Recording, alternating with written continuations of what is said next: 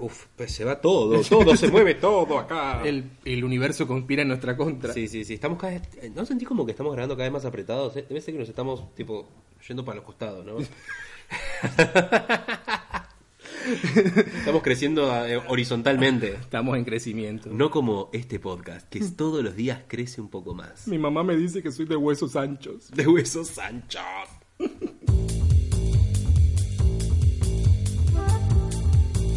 Bienvenidos, bienvenidas y bienvenides a un nuevo episodio fantástico de Cine Escena Postcréditos, el podcast de cine de la red de podcast menos conocida de la historia, Natsat. Su podcast de cine favorito, porque sabemos que si lo estás escuchando es porque te encanta, te encanta escucharte todos nuestros episodios y sos fan. O nos odia, pero de igual forma te agradecemos la escucha. Sí, la verdad es que, que- que nos odies y nos escuches es, es un valioso uso de tu tiempo. Sin embargo, eh, si vos escuchás este podcast y no es tu podcast favorito de cine, está, está todo bien, todo el mundo tiene el derecho a estar equivocado también. No, no todo el mundo es perfecto y tienen un gusto tan refinado como el nuestro.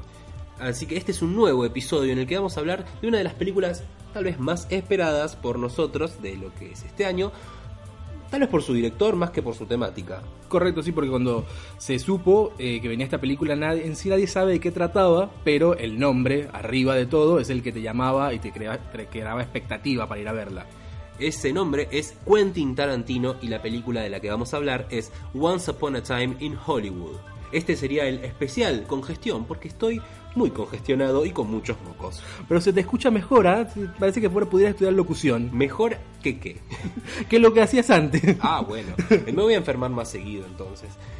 Así que vamos a hablar de esta película, la novena película que... Porque vos me contabas en, que... en teoría será la décima película, pero como Tarantino dijo que se iba a retirar a la décima película, está choreando un poco, dice que esta es la novena. Porque él cuenta a Kill Bill como una sola, pero fue parte 1 y 2. Kill Bill 1 y 2, claro, es como si Andy Muschietti eh, dijera It es una sola película. Pero no, son dos. Lo cual tendría mucho sentido. Pero bueno, no es un podcast de IT, esto es un podcast de, de Quentin Tarantino, carajo. Y ahora vamos a hablar. Hablar con spoilers, sin spoilers. Ustedes se van a enterar en el próximo bloque de Vamos a la pausa. ¡Qué emoción! The Vagabond, attention now, the Vagabond class of 1958 of University High will hold a reunion June 22nd. Oh, but you'll get to look at everybody's uh, hair thinning and see if uh, if Jane really was a victim of baby fat. We'll find out for sure now. For information and reservations, you phone 478-2370.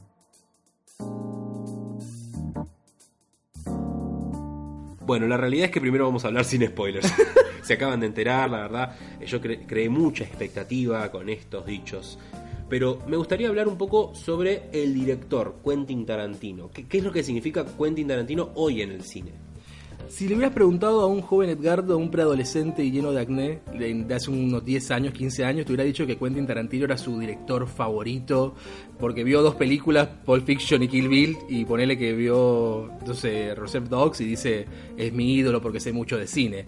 Claro, claro. Uno, uno se creía que sabía mucho de cine después de ver a Tarantino, pero esto tiene una respuesta, porque Tarantino es un director que utiliza muchísimas referencias en sus películas, referencias a, cosas que, tal vez el gran público no vería hoy en día. Digo, más allá de esta película, eh, referencias a westerns, a películas de Kurosawa, a películas... Nada, otro lenguaje. Entonces, yo creo que no es el mejor director de todos los tiempos. Eh, tal vez los, los, los directores a los cuales él hace referencia Lo sean, son. sea- sean esos directores. De los que se inspira. Pero me parece que Tarantino, por lo menos a, a esa edad que vos mencionabas, es una gran puerta de entrada a otro tipo de cine. Y no se puede negar que es un tipo eh, influyente. O sea, esta película, por ejemplo, no, no sabíamos ni siquiera claramente de qué iba a tratar. Se sabía muy poco. Pero nada más saber que está el nombre de Tarantino arriba es lo que genera la expectativa. Y por eso es una de las películas más esperadas del año. Además, eh, por ejemplo, tal vez la, la puerta de entrada de Tarantino es el mostrarle al público otro tipo de, de narrativas, no, no secuenciales, digamos. Tenemos, por ejemplo, en Pulp Fiction, juega con la temporalidad todo el tiempo en la película y, y yo creo que ese tipo de cosas son las que a uno al principio le llegan de Quentin Tarantino. Pero hoy en día em, ya estamos en su novena película, ya creo que está probando cosas nuevas y que no se lo encasille tanto. Porque, ¿Por qué esperábamos esta película? ¿Y, y por qué tipo nos emocionamos cuando pensábamos que iba a tratar sobre el clan Manson? Porque en definitiva dijimos Clan Manson, ya la historia así sola, ya es tipo un horror, Ah, un horror total. Y una historia atrapante también. Y una historia atrapante, lleno de violencia y de las cosas que uno suele ver en las películas de Tarantino. Y, y bueno, entonces pensamos, listo, Tarantino más eh, Clan Manson, igual una película parecida tal vez, no sé, a Bastardo sin Gloria. Sí, pero después de ver la película, esto sin hablar todavía sin- con, con spoilers, eh, te preguntas, no trata esta película, no trata de los de la familia Manson o del clan Manson o también de los crímenes de Sharon Tate, el crimen de Sharon Tate. Mm, si te- y si te preguntas, ¿de qué trata Once Upon a, eh, One a Time in Hollywood?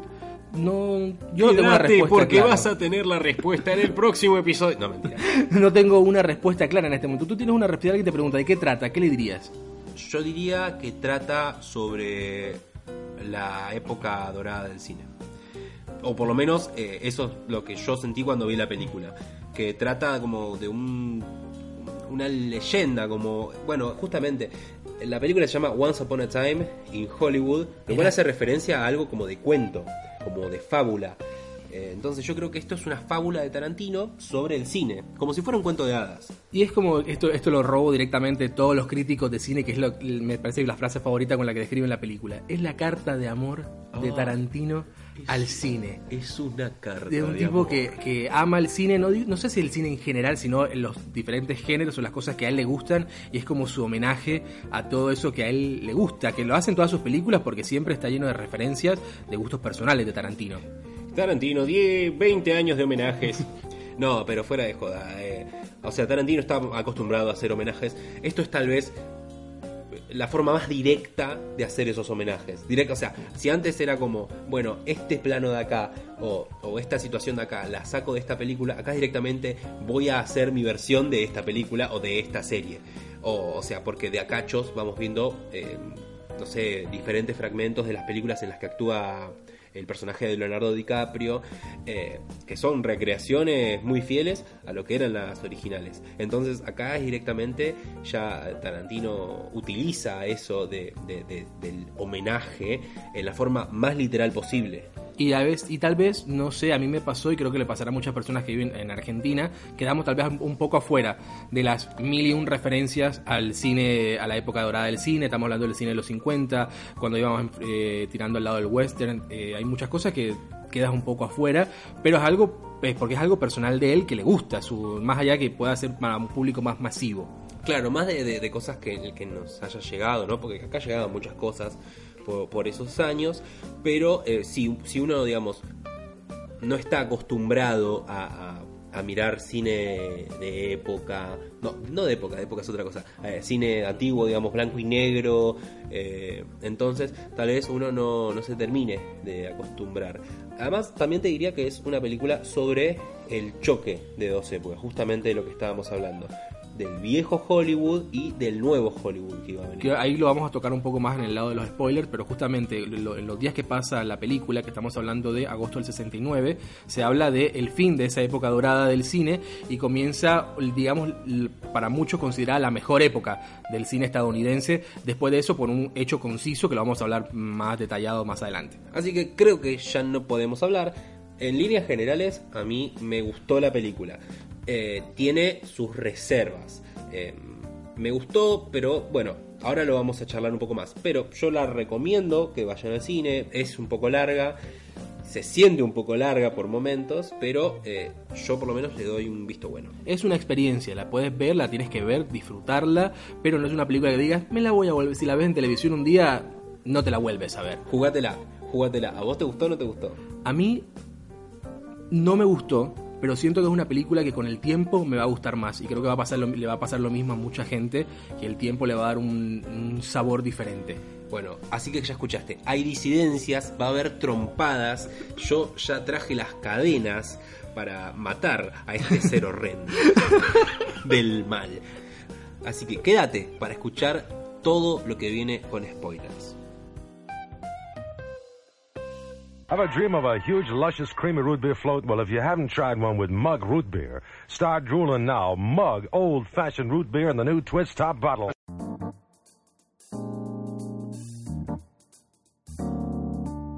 Lo primero que supimos de Once Upon a Time in Hollywood era que iba a girar, o por lo menos la trama iba a estar relacionada a el crimen, el asesinato de Sharon Tate. Si vas a ver la película, tienes que saber de entrada, por lo menos, o tener una idea de quién fue Sharon Tate y, más importante, de quién fue, eh, de quién es, qué es el clan Manson. Bueno, sí, eso es bastante importante.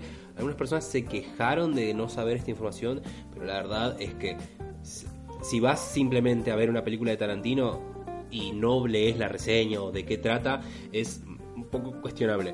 Porque uno por lo general va y lee, no- uno no se tira a ver una película de, de un hecho sin, aunque sea saber lo mínimo indispensable. Digo, eh, por ejemplo, la, la película esta de protagonizada por eh, Ryan Gosling sobre Neil Armstrong, no me acuerdo el nombre en este momento, pero uno tiene más o menos una idea de lo que pasó por ahí. El tema de Sharon Tate no tanto porque es medio intrusos en el espectáculo de allá, Claro. pero eh, podés tipo tener una, una mínima, mínima, ni- mínima cosa. O sea, con saber que Sharon Tate ya se murió y las mínimas razones, Spoiler. ya es bastante. No, no es spoiler.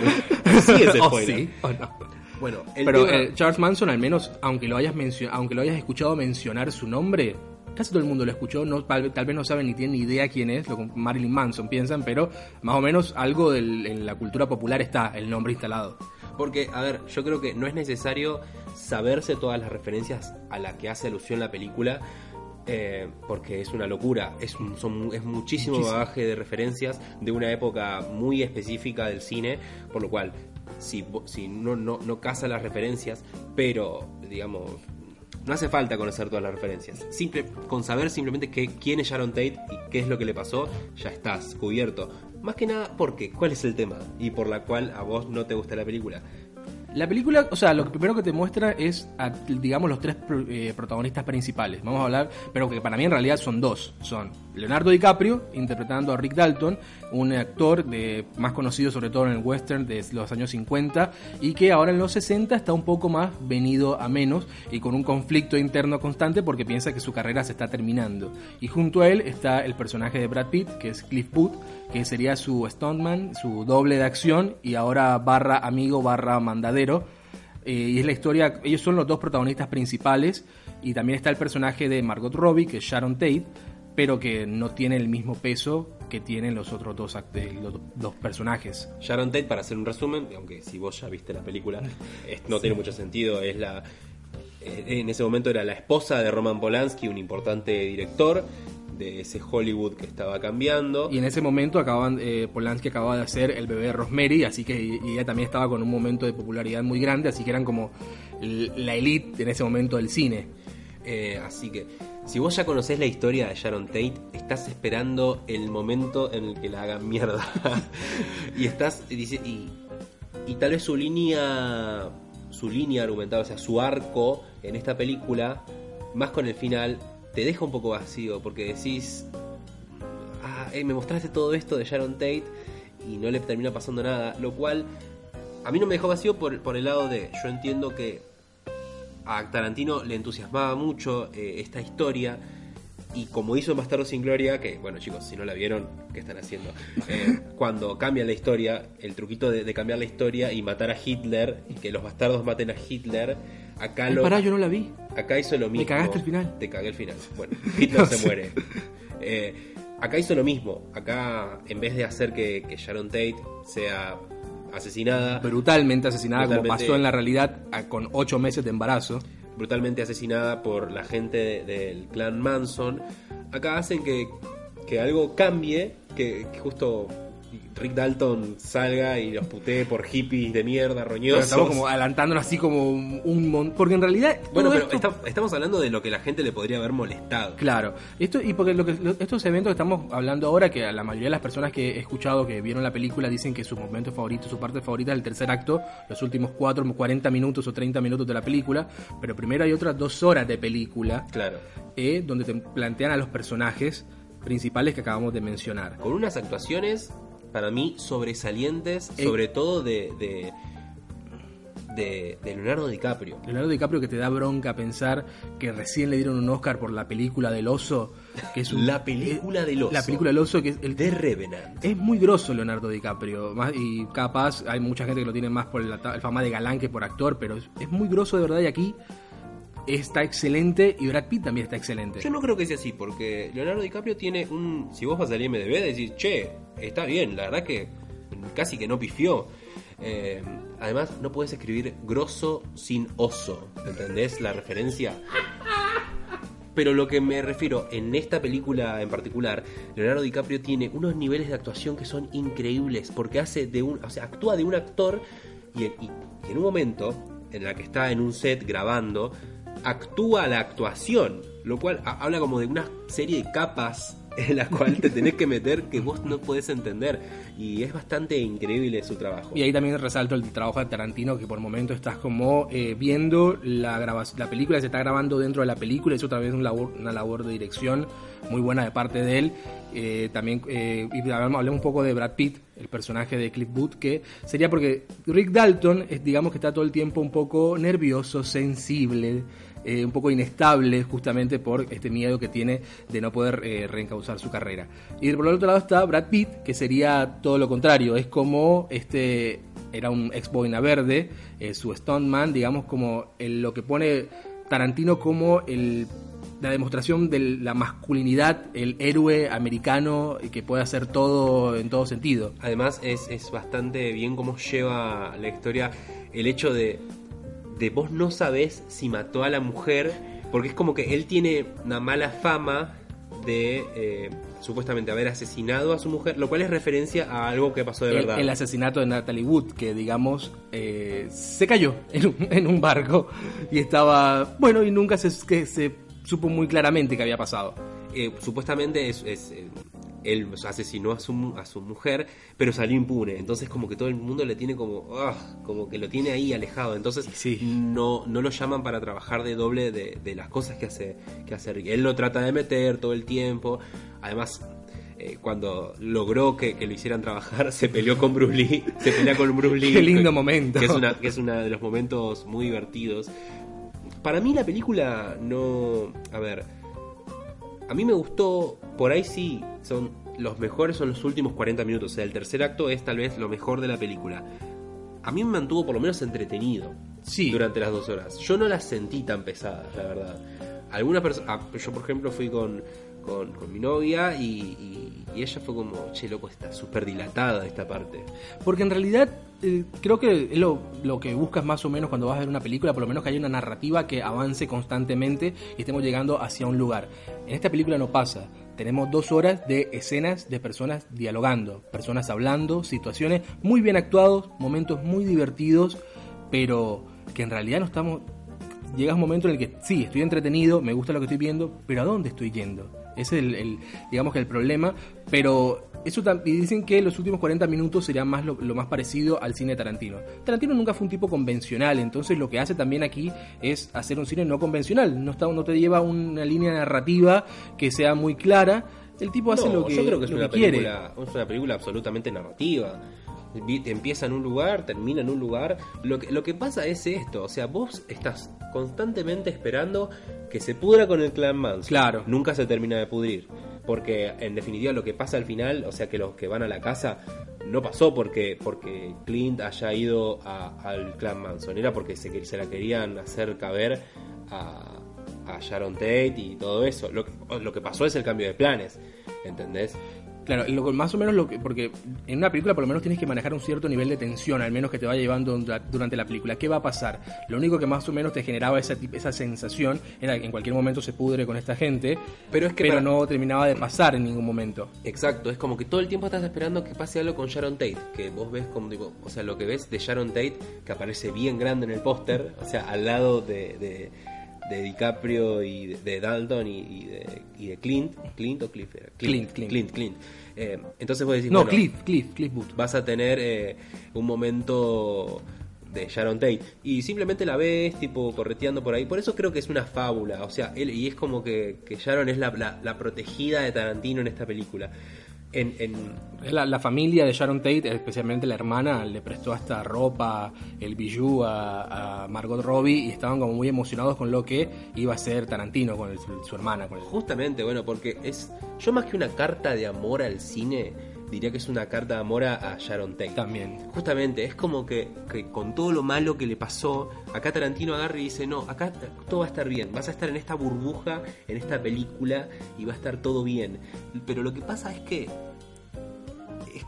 Que, no sé, ¿No te pasa? no te lo esperás de, de Tarantino. ¿No te pasa por un momento que más o menos, que sí claramente le quiere hacer, que es como una, una especie de homenaje o alguna manera de reivindicar la figura de Sharon Tate? Porque viste que no le pasa nada malo. Pe- Pero, sigue estando, por eso justamente no queda como un poco lavada, eh, justamente en la película. O sea, e- ella está ahí y están pasando como las cosas alrededor de ella y es como una imagen idealizada, pero al final no termina pasando nada con el personaje.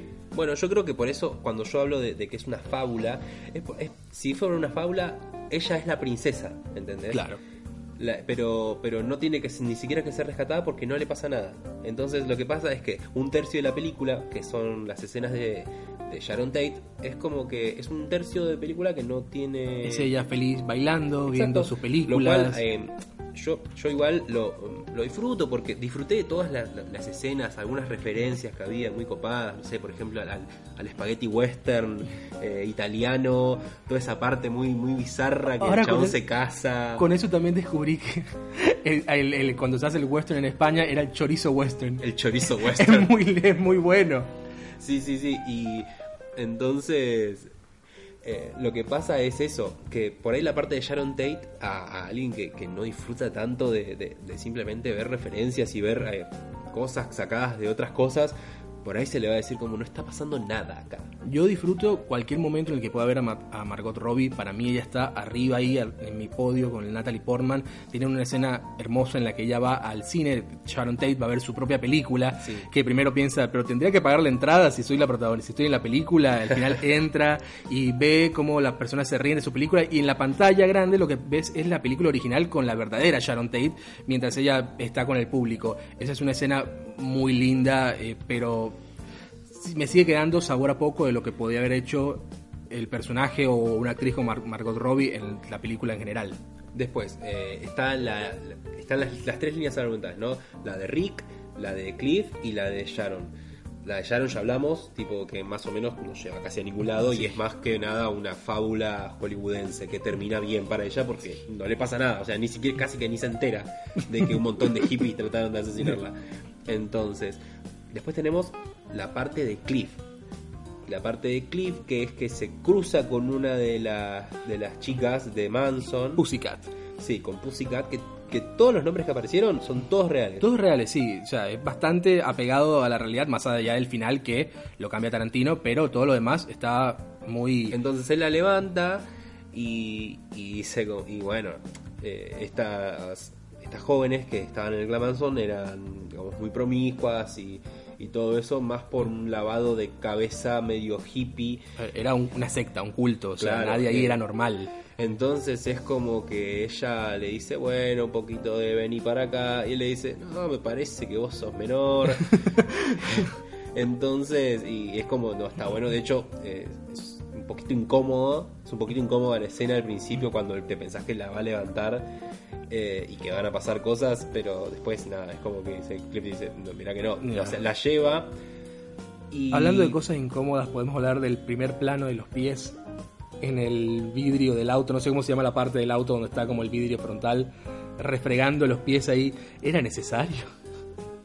Ah, pero, pero de los pies de. Pero los de los pies de- negros de Margot Robbie en el cine no decís nada. No, también, o sea, digo, en general había muchas escenas de pies. Eso nada más es el Vos, hincapié que estás, quería vos hacer. estás tratando de, de- de manchar a Tarantino con una especie de fetiche loco No, con ese los es, pies. es algo que no, no es secreto. El tipo tiene algo con los pies. Ah, wow. Él, él se sabe. Fuertes acusaciones. El, no, se sabe, o sea, el tipo tiene un fetiche con los pies Mm. y siempre en sus películas pongan el ojo de que hay una escenita de pies ahí. Nos van a cerrar el, el, el- Y en, el este- boliche. y en esta en especial es como la escena donde ellos están hablando, pero tienes a los pies en primer plano y se escucha cómo frota su dedo gordo con el resto del pie.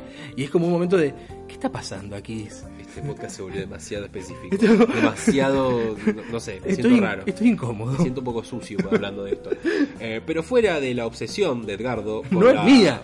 la, la obsesión de Edgardo por los pies en esta película y no de Quentin Tarantino, eh, pasamos a la parte de Cliff que llega al rancho.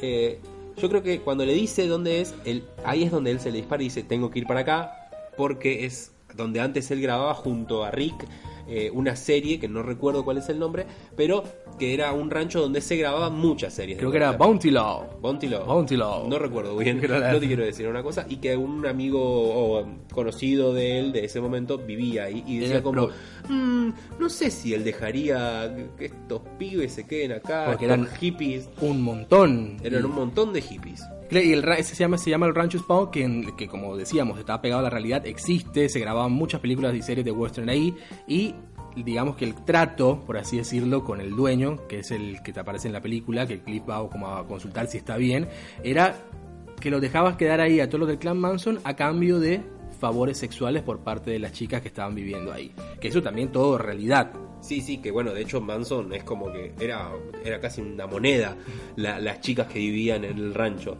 Eh, las usaba para todo ese tipo de cosas. Y bueno, hablando de, todo esto de que, de que no termina siendo una película sobre el clan Manson, hablamos de que Charles Manson aparece en una escena. Una escena a lo lejos, saluda ahí, Sí, como que dice, che, ¿vive acá Tito? No, no vive acá, acá no vive más, se mudó. Ah, listo, ni no vimos y se va. Y eso es todo. Claro, tengo entendido que, corrígeme si no es, es así, el, ahí an- antes en la casa donde vive Sharon Tate con Roman Polanski vivía un productor que, porque Manson era un aspirante a músico. Sí. Y cuando quiso probar suerte le dijeron, chabón, no tienes el suficiente talento. Así que él directamente va y en, y en la realidad, cuando planea el asesinato, es justamente la persona que vivía en la casa de ese productor. Eh, y justamente estaba viviendo ahí Sharon Tate y fue asesinada con sus amigos. Pero, bueno, ¿a dónde quería llegar? Dato de color. ¿A dónde quería llegar? Dato de color. Eh, en definitiva. Entonces él llega y pasa todo esto. Y se genera la primer escena, vamos a decir, tarantinesca. Hay un momento de tensión ahí porque él quiere entrar a la casa y los demás le dicen, che, no, la verdad que no, no pasó nada. Y al final no termina pasando nada. Es como, el chabón entró. Es la escena en la que está Cliff cambiando como la antena en el techo que lo ve a lo lejos. No, no, no, no, te estoy hablando en el rancho. ya. Ah, en el rancho, Sí, claro, sí. Que dice, che, ¿y puedo entrar?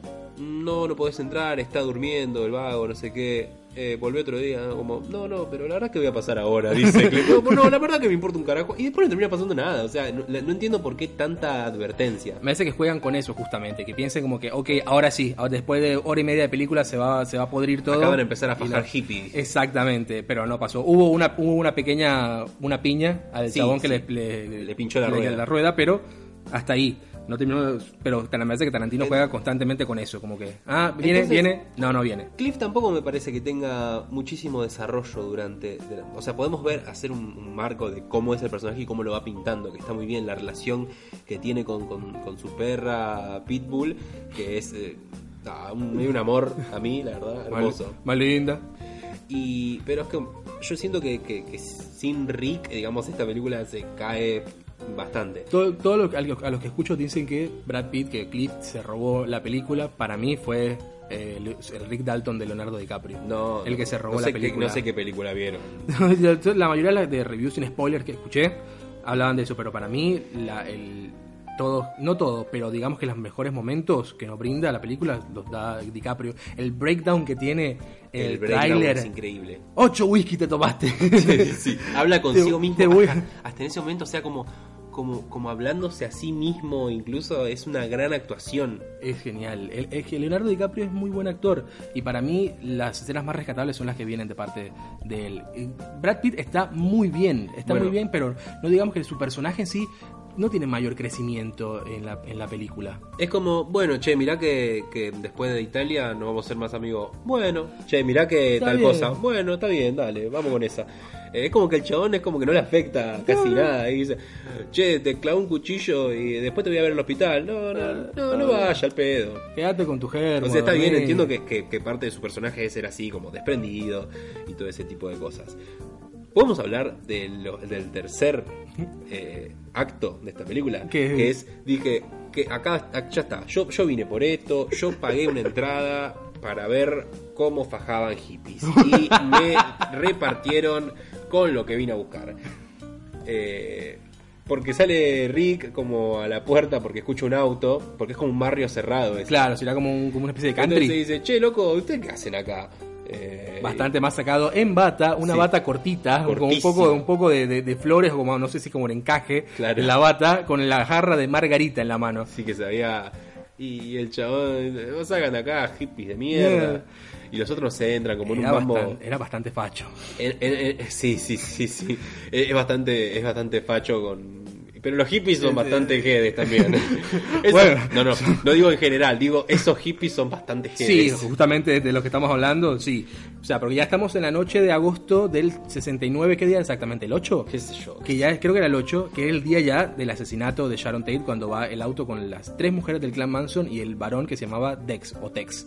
Tex. Tex. De, hecho, es un, es un chiste dentro de la pelea. ¿Cómo se llamaba el chabón? Aquí es cuando ya cambia la historia, porque ellos cuando están en- y van el blanco, que mandados por Manson, era la casa de Sharon Tate. Pero después de este incidente con Clint, que con no, perdón, con Rick, Dice, vamos a matar a este fascista de mierda. que lo reconocen de la serie de antes y dicen que porque como la televisión, el cine los enseñó a ellos a matar, ahora ellos van a matar a esa figura Algo totalmente. un pensamiento más estúpido no se podía que tener. se les ocurrió ahí en el auto, era gente que estaba bastante mal. Debe ser el, el- el- el accionar de violencia más idiota de, de toda la filmografía de Tarantino.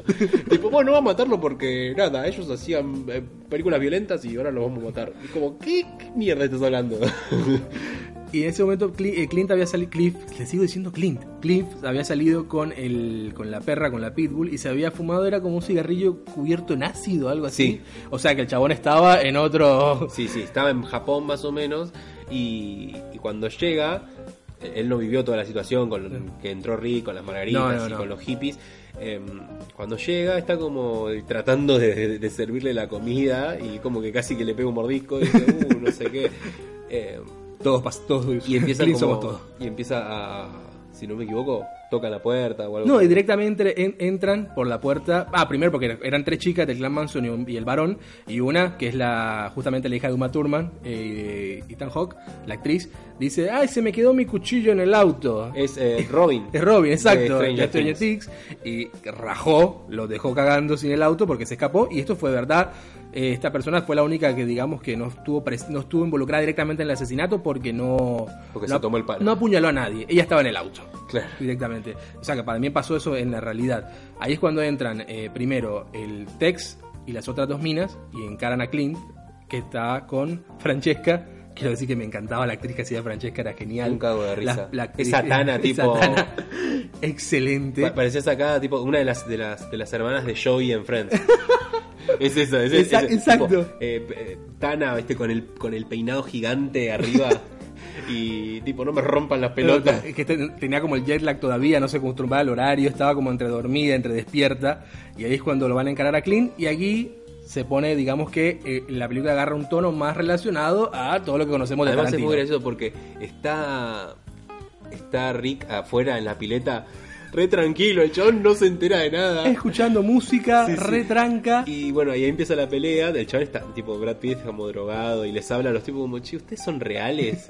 o sea, es como que el chabón está drogado y dice, ¿qué pasa? No sé qué. Y, el otro la apunta. El otro también hace- le dice, soy el diablo y vengo a hacer el favor del diablo, estás re drogado, te dicen eso, te cagaste. Sí, ahí yo pensé en, en la escena de Los Simpsons con el chabón dice, eh, ¿cómo dice? Soy el ángel de la muerte, llegó la hora de la purificación. Algo así era. Y, y, y ahí empieza cuando... Cuando ya se va a poder ir todo, Cliff hace un... Y ahí entra en acción... ¿Brandy se llamaba la perra? Algún nombre Bra- así. ¿eh? Brady o Brandy y va directo a por eh, Tex. Sí. Empieza la matanza ultraviolenta. Sí, ahí se empieza a cagar a trompadas Cliff con... Totalmente, no, muy normal, porque va la, la, la otra y, y le trata, como le empieza a gritar y, y lo va a apuñalar, que no me acuerdo si era la, la china, si no me equivoco. Sí, la, la- la- Y el otro que tenía una lata en la mano se la tira en la cabeza. se la manda en la cabeza. y la empieza a fajar, que yo creo que de- No. es bastante de lo más descarnado, pero por, por, por- porque parecía tan real de, de lo que ha hecho Tarantino. De las, creo que es de mis, de mis escenas de acción favoritas de la filmografía de Tarantino. No, bueno, voy por, a... por lo descarnado, digo, porque le empieza a hacer... No, sí, o sea, la escena en sí está por excelente. Los, planos, por cómo está filmado, yo creo que es bastante zarpado. Lo que yo quería comentar, no sé si tú qué piensas, no fue un poco innecesario en cierto momento que tuviéramos en pantalla grande al chabón destrozándole la cabeza a una mina. Mm, no sé a qué te referís. Creo que hubo como un poquito de ensañamiento ahí este, de esa parte, de esa parte. Capaz algo evitable, tal vez no sé, pudo haber agarrado así al chabón de la cabeza y como le, le hablo directamente cuando la agarra la colorada y le destroza la cabeza directamente contra un teléfono, contra la mesada, contra ya le queda directamente el agujero Mm. de cara. No sé, para. Que sí, está un poquito ensañado, decís. Sí, sí, o sea, tal vez puede, puede ser evitable, no sé. A mí me hizo, a mí me hizo un poco de ruido. Eh, pasa que el chabón es como que dijo, uy, se me, se me termina la película, tengo que golpear hippies y Claro. dijo, bueno, no sé. como fui soft durante toda la película, me voy a ensañar ahora. Pero digamos que no sé, a Tex, el perro, la perra le muerde el brazo, después le muerde, le muerde los genitales y, Y- después el baile le pone una patada en la cabeza. Sí. Yo fue, un poco- capaz eso fue un poco rápido. Mm, Sí, no sé, no, no me dio la- ninguna sensación de que estuviera ensañado o no. Eh, me refiero a que la escena estaba muy bien Sí, filmada. sí, la escena dirigida estaba perfecta. Yo creo que, que este Tarantino más, digamos, de, de planos más, más cerrados, es mejor que 20 litros de sangre en... eh, no, 20 litros no, o sea, 20 baldes de sangre en Django. Sí. Que el chabón tipo riega de cuerpos y sangre de toda la sala. Un frutiño de fresa por todas partes. Claro, y por ahí men- es me- tipo, menos es más, a eso me refiero. En cambio acá es tipo, son cinco personajes en escena, de hecho Francesca en un momento sale y dice, ¿qué carajo está pasando? Hasta, Franche- hasta Francesca mete una piña. Sí, sí, Francesca es mete una bueno. piña. Y yo creo que es un gran tercer acto. digo, Sí, es un sí. muy buen tercer acto, es bastante entretenido. Y la mejor parte, cuando ya digamos que Cliff, este, había, ya de- Dex estaba fuera, la Colorada también estaba fuera, pero Cliff cae en un momento. Y la, la, la piba, la otra, la, la, pelo negro, Sí. que está La china. La china, que la habían dejado ciega del latazo en la cara. La habían mordido a la perra. Sale corriendo ella a los gritos sin ni siquiera ver nada con el cuchillo y rompe la ventana. Y ahí es cuando recién Rick se da cuenta de lo que está pasando. Sí, sí, porque se cae de la pileta. Una mina ensangrentada a los gritos, con un cuchillo en la mano, cae en la pileta. y- y se le cae la radio, pero, pero no pasa nada con eso. Ah, sí, después. sí, la me pasó una... Ahora que caigo en cuenta, es verdad. Y, y- y el chabón sale como recagado y el otro no lo puede ver, no sabe ni siquiera que No está ahí. sabe qué está pasando. Y en una escena que había habido antes con la del lanzallamas, que, que- que estaba aprendiendo a usar el lanzallamas para una película. escena era muy buena. Y el chabón lo tenía tipo en, en lo que sería el lugar donde guardás las cosas para la pileta. El galpón. Claro, el galpón agarra y saca y quema viva. Es verdad que la escena primero le habían dicho cuando estaba probando la lanzallamas, le dijo, ¿no es muy caliente? Es Es, un lanzallamas. Tampoco- Es un como lanzallamas, Rick. Y es como su momento, digamos que este es como el momento culmine de Rick cuando él, en vida real, héroe de acción, la quema viva a la mina en la piscina, que en realidad no era mucho peligro tampoco ella ya en ese estado en el que estaba. Pero digamos que para Rick era algo Yo importante. Yo no, terminé de, de- de darme cuenta. Che, pero- te estás quemando, metete abajo. Claramente estás en una pileta, metete abajo. La mina estaba más muerta que viva ya, entonces era como gritaba nada más con el cuchillo en la mano. y ahí casi que, que termina la película. eh, llega la policía, dice que esto es un quilombo. eh, se lo llevan a Cliff porque le habían clavado, si no me equivoco, un. No, claro, en la pelea la colorada le clavó un cuchillo en la cadera. Sí, y, y se lo llevan. Y la película termina cuando eh, uno de los, de los amigos de Jay. Sharon Tate, que es eh, Jay, que es un- El estilista. el estilista que murió, que fue uno de los que murió esa noche, que era un, un famoso, famosísimo Sí, estilista el más caro en ese momento. de, de- de Hollywood, sale y dice, che, ¿qué pasó? ¿Está todo bien? ¿Qué onda después de todo el quilombo? Porque Rick fantaseaba con que con conocer a, a Roman Polanski, o sea, como él tenía esa casa en Los Ángeles, pese a que ya no era tan conocido y tal vez no se la podía costear. Por eso, una de las razones por las cuales no le iba a poder pagar más a Cliff Que era que ahora tenía una esposa y que Hablaba de tener que vender la casa para comprarse un condominio más chiquito. Claro.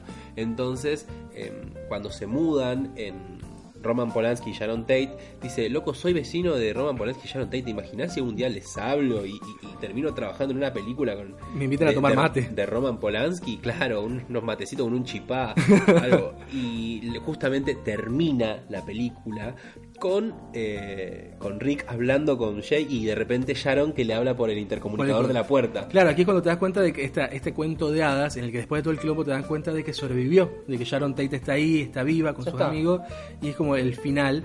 A mí igual me quedó faltando, si, si alguien podía hacer una escena de una embarazada cagando a palos a alguien, era una película de Tarantino. Para mí hubiera sido genial una escena de Sharon Tate que se hubiera metido a la casa y que yo hubiera, hubiera agarrado, no sé, algo y se lo hubiera clavado en la cabeza a alguno del clan Manson. A mí me quedó faltando eso. Pero igual estuvo, estuvo bien. Para, para vos hubiese sido impecable la Es- película. pero ¿en, en dónde más podías hacer una escena de una embarazada de 8 meses cagando a, a- mata- cagando matando, Matando a alguien? hippies. Matando hippies. Era una película de Tarantino, era el momento, pero digamos que él no que él quería seguir con la imagen de Sharon inmacul- de Sharon Tate Inmaculada. inmaculada. No sé qué tan inmaculada, estaba embarazada de 8 meses. Embarazada, con un calor que hacía. Otro que aparece eh, muy poco es eh, Roman Polanski. Tiene un par de escenas nada más. Y está bien. Y está bien que así sea porque Roman es eh, palabra prohibida casi en Hollywood. Perfecto que haya aparecido lo que apareció. Eh, así que eh, así termina como un cuentito de hadas, como les habíamos contado, de eh, Rick conociendo a Sharon y, y contándole qué es lo que pasó. Ah, no puede ser, ¿qué? ¿Un lanzallamas? Igual, todos habrán escuchado esto, no habrán dicho nada. Digo, salimos cuando se, se termine el quilombo. Ah, vale. no, vale, no vamos a salir ahora ninguno.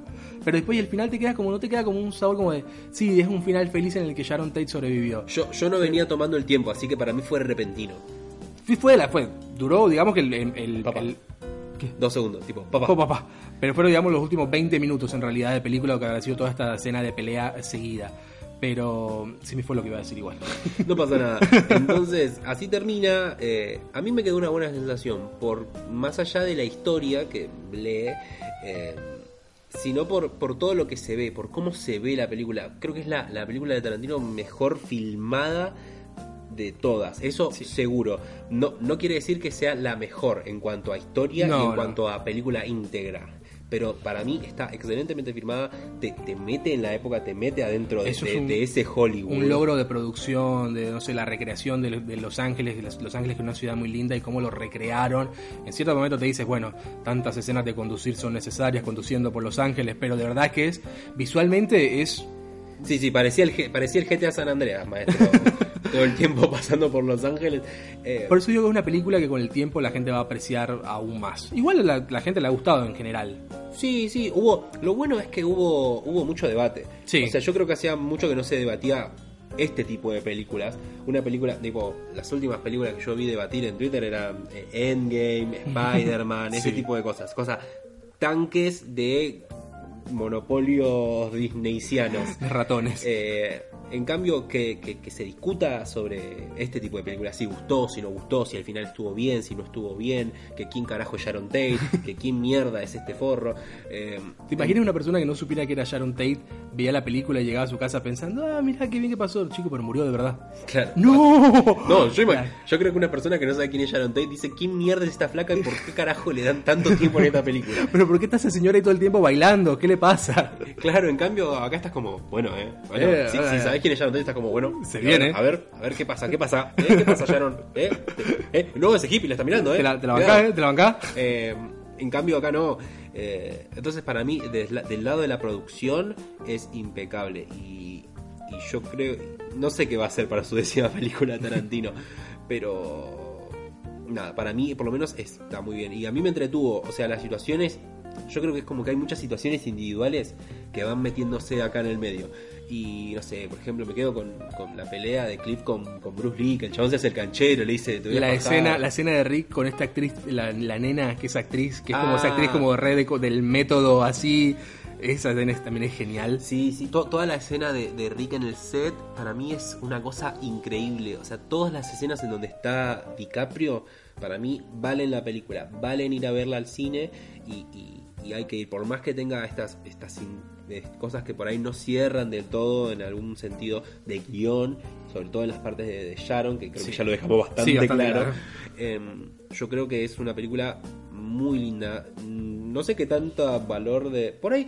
Por ahí eh, incluso te genera ganas de, de ver todas esas referencias al cine, eh, al western italiano, al spaghetti western, a ese tipo de cine que se filmaba en ese momento, y volvés y, y te encontrás con esas referencias de nuevo. A mí me dan ganas de verme las películas de Sharon Tate. Me quiero, me quiero ver la de, de, de Wrecking Crew que estaba viendo en el cine, me dan ganas de ver esas películas, pero El western no es de mi género favorito, así que lo aprecio visualmente todo lo que hizo producción, todo, pero no, no me llama mucho. Yo creo que acá Tarantino nuevamente eh, abre una puerta a otro tipo de cine para otros. Para, o sea, es como, yo creo que ver películas de Tarantino es como, no sé, ver un documental que no es tan directo. O sea, eh, porque básicamente va agarrando un poquito de acá, un poquito de allá y, te lo va tirando y ahí. con todas sus películas ya es como del de Tarantino Cinematic Universe, es como está lleno todo de referencias ahí desde su propio universo de películas.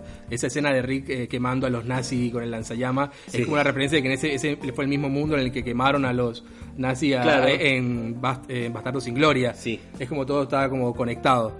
Eh, el MCU, el TCU. El TSU. Así que bueno, yo le doy eh, una buena consideración. Esta película es correcta, me parece que está muy bien, se ve preciosa, Sí, merece, sí. merece el visionado en el cine o en la pantalla más grande que tengas.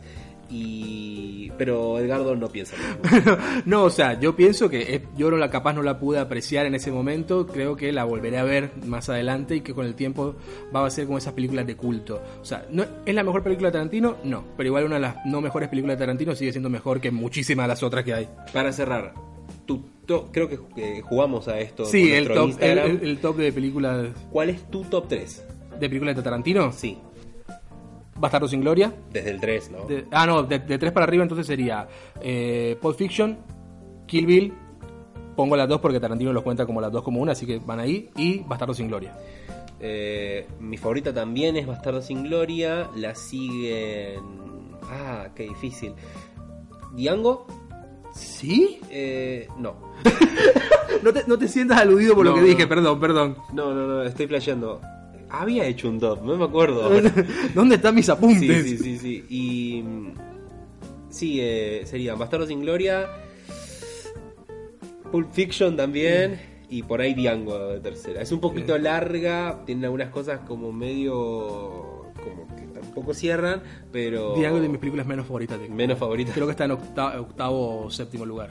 Sí, y bueno, yo esta, esta para mí me parece de las de las más flojas porque te quedas floja un poco con la historia, pero si tuviera que medirla en cuanto a cómo se ven y cómo están hechas, Sí, eso es- estaría tiene un valor- altísimo. Claro, tiene un valor diferente, o sea, creo que se apoya sobre todo en eso. Es un labor de producción, de diseño, de re- recreación de la época. También me gusta mucho Jackie Brown. Jackie Brown también, también me gusta. Y Que es, también- que es una, creo que está muy, muy Es- poca vista. es la, de todas las películas de él, creo que en general la que tiene peor crítica. Sí, no sé por qué, porque es una gran película. Aún peor que Dead Proof, que creo que sería mi menos favorita Yo de él. no la vi, la voy a ver. Eh, No. eh, si- si- si- siento que, estoy en falta. Creo que Tarantino es más o menos el único que le sigo la, la filmografía. O sea, como que No todo- tiene mucho no tampoco tiene como para... Exacto, no es como muy complicado seguir toda la, la lista de No tiene películas. tantas, pero. pero eh, déjame enorgullecerme de algo, carajo. Low overcast tonight, low around 58, mostly sunny tomorrow with a high near 68. No smog beaches now 62, Valley 66, downtown 65, Orange County 66. Bien, y eso fue un nuevo episodio de Cinescena Postcréditos, este especial a la novena novela, la novela novela. La novela, novela. La novela novela, la novena película de Quentin Tarantino, esperemos que les haya gustado, sabes que nos puedes seguir en nuestras redes sociales. Decime nuestras redes sociales. arroba. Cinescena Pod. Estamos en Twitter y en Instagram, eh, si- para que vean todo lo que estamos posteando constantemente. Vamos a blanquear esto. Twitter, la verdad, lo usamos para decir, che, muchachos, acá hay un nuevo episodio. Pero eh. para que no nos hagan plagio, porque capaz hace un arroba que de los que no somos nosotros, tenemos la cuenta igual que sabemos que saben que es la nuestra. Es la nuestra, arroba cinescenapod y en Instagram cinescenapod donde eh, Edgardo a veces postea cosas. voy, a, voy a hacerlo más seguido. Vamos a volver. Vamos ah, a se volver. politizaba el chabón. Muy de izquierda Muy de estamos, muy de izquierda. Así que los saludamos y tal vez los vemos más pronto de lo que ustedes creen. Les pedimos perdón por no haber podido salir en tiempo y forma.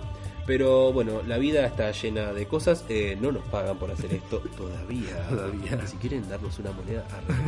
Lo hacemos por amor al arte. Si quieren hacer una moneda, pueden venir hasta la casa de Edgardo, ponerla en el buzón eh, sí, y poner Plata Podcast. Pod- Esas dos palabras. Plata para el podcast, por debajo de la puerta, un sobrecito. Sí, sí, sí, sí.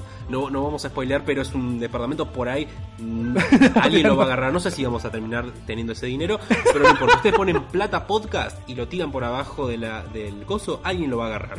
Alguien lo va a agarrar y en esta economía, la verdad, eh, espero que sea alguien que lo necesite de verdad. Muy Más que politizado. nosotros. Muy politizado. Muy politizado. Así que los saludamos a todos ustedes y hasta la próxima. Chao, chao.